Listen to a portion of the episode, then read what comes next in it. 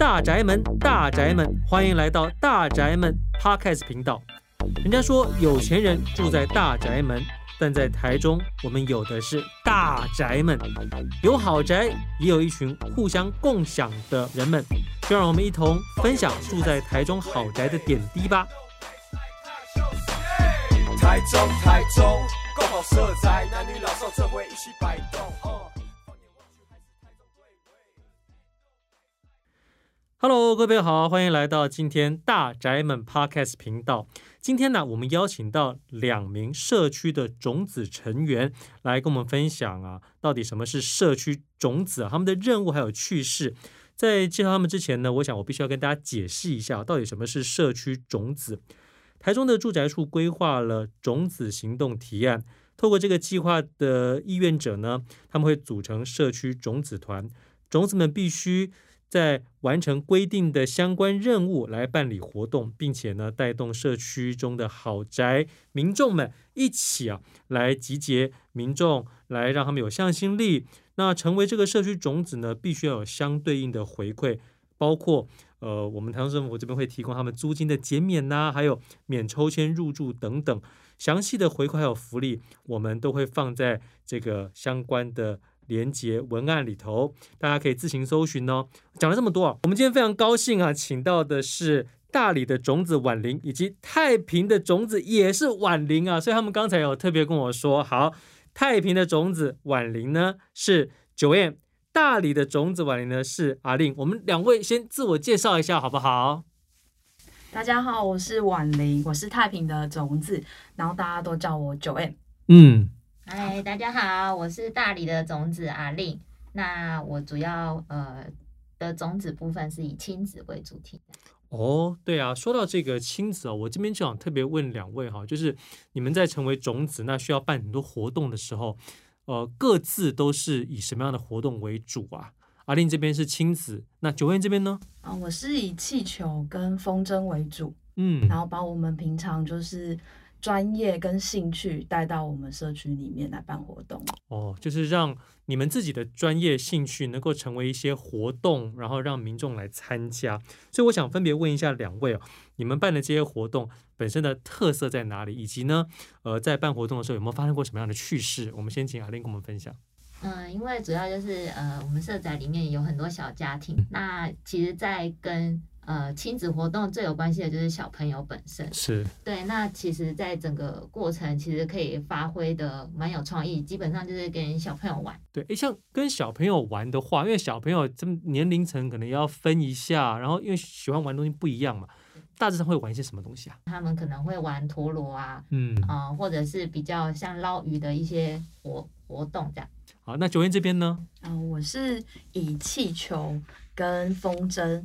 来做我们活动的主轴，然后气球是我平常的工作，所以对我来讲就是把我平常工作的东西变成生活一个乐趣，分享给所有的小朋友或是大人。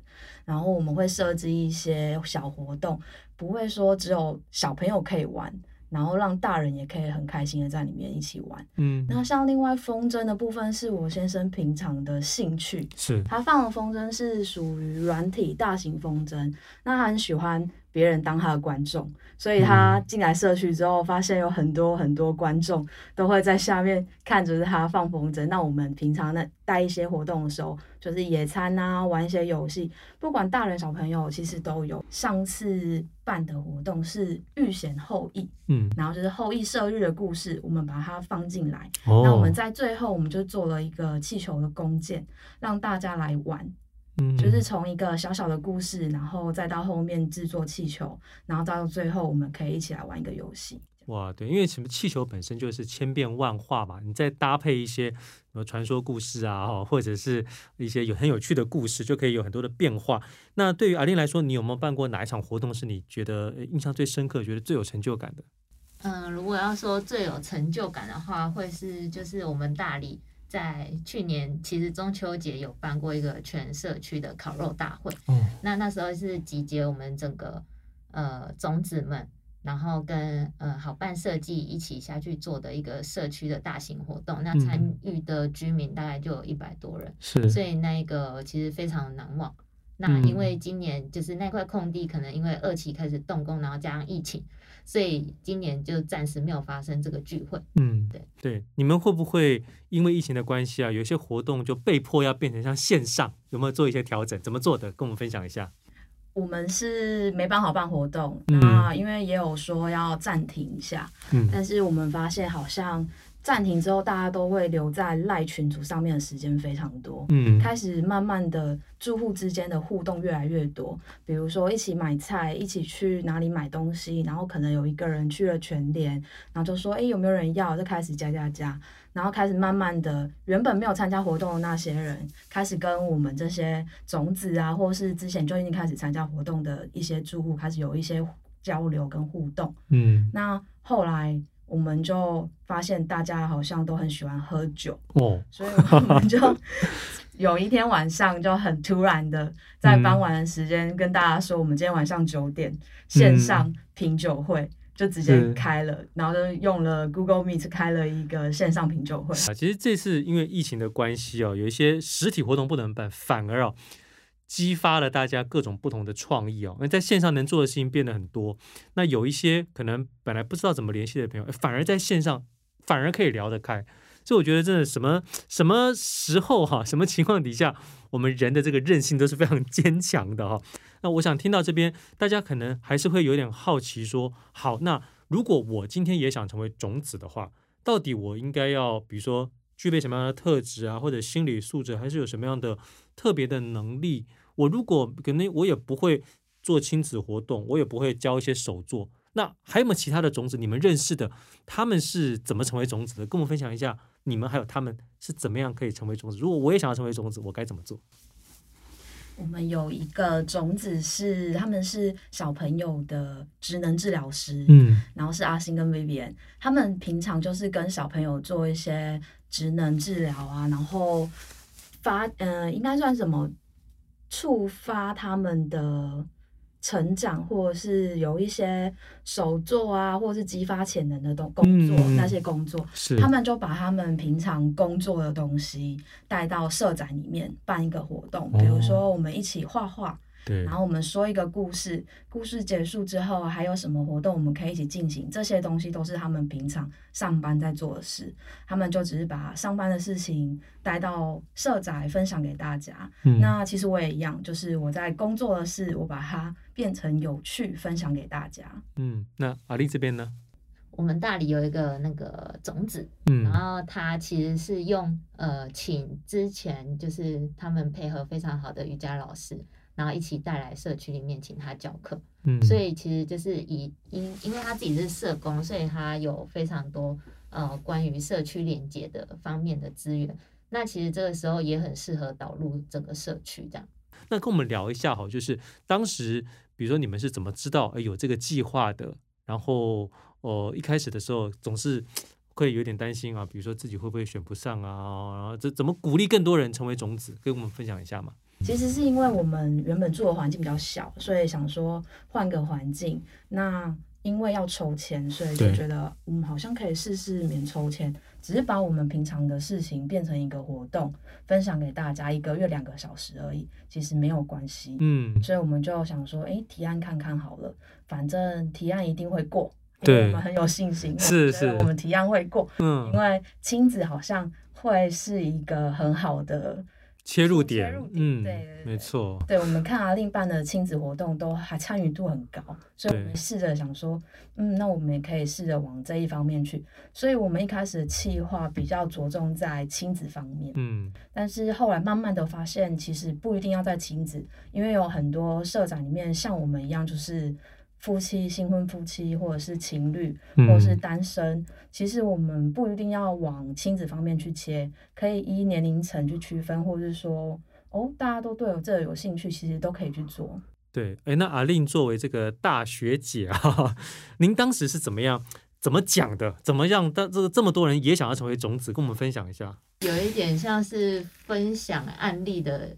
讲解方式啊，嗯，因为大家可能对种子可以做的事情比较模糊，然后有你有案例可以分享的时候，大家就比较清楚那个方向是什么。是是，所以我觉得很多呃胸怀大志或者有能力的朋友哈，千万不要自己给自己打枪。就你会觉得啊，我如果这个想要去抽签，怕抽不上的话，你还有成为种子这一条路啊，只要把你平常的兴趣啊。或者所学啊，可能比较有系统，把它打包，就有机会也成为种子。那这边呢，我特别想要问一下我们的这个呃阿丽呢，你作为种子，可能从你的角度观察到我们这些住民啊，还有他们喜欢的事情，他们做的活动，你会有一个不一样的一些见解，跟我们分享一下你看到的这些呃，在我们社宅里头、大宅门里头的这些朋友，他们的轮廓或者他们的兴趣喜好是怎么样？嗯，因为就是社宅是有很多。呃，家庭，所以当然就是有很多妈妈跟小朋友，那大部分都是新手妈妈，嗯、所以嗯、呃，我关注到一些就是可能呃新手妈妈会比较需要被注意到的呃需求，对，或。需求，就是他们可能呃是全职妈妈，然后有可能是一打二、一打三、一打四都有可能，对，所以就是在整个社区的活动的推动上，我们是希望。呃，他们是可以参与的，但是有时候就是那些需要被支援的妈妈们，他们根本就没有办法支，呃，根本就没有时间去参与你的过程，因为他们的育儿时间就已经很长，就是。对，所以在呃这方面，我会觉得，呃，是不是有一些方法或机制可以更帮助这些妈妈们？然后也想到，呃，有很多妈妈们会说，他们因为要在一份薪水，那变成他们需要去上班，嗯、对，那他们要怎么二度就业，或者是他们在社会上面临到的问题是，我到底要陪伴小孩成长，还是我需要再去赚这份薪水？对，就是这个是我反而在就是呃活动之外看到很多呃妈妈需要被关注的议题，这样。对对，真的可以看到这个人生的百态哦。那 Joanne 这边有什么特别的观察吗？其实我发现我们太平社宅好像跟大理有一点不太一样。嗯，这边是妈妈比较多，您这边是单身年轻的比较多。没有孩子的其实还蛮多的。嗯，但是有孩子的我们也认识不少。是，但是应该是说我们的地域性其实。社宅里面的居民大家都往外面跑，嗯，比较少会留下来参加活动，所以我们对于彼此之间的认识其实都没有到那么的深，没有那么高，没有像大理的居民他们那么的密切，嗯，所以我们可能停留在就是，哎、欸，他是几楼的住户。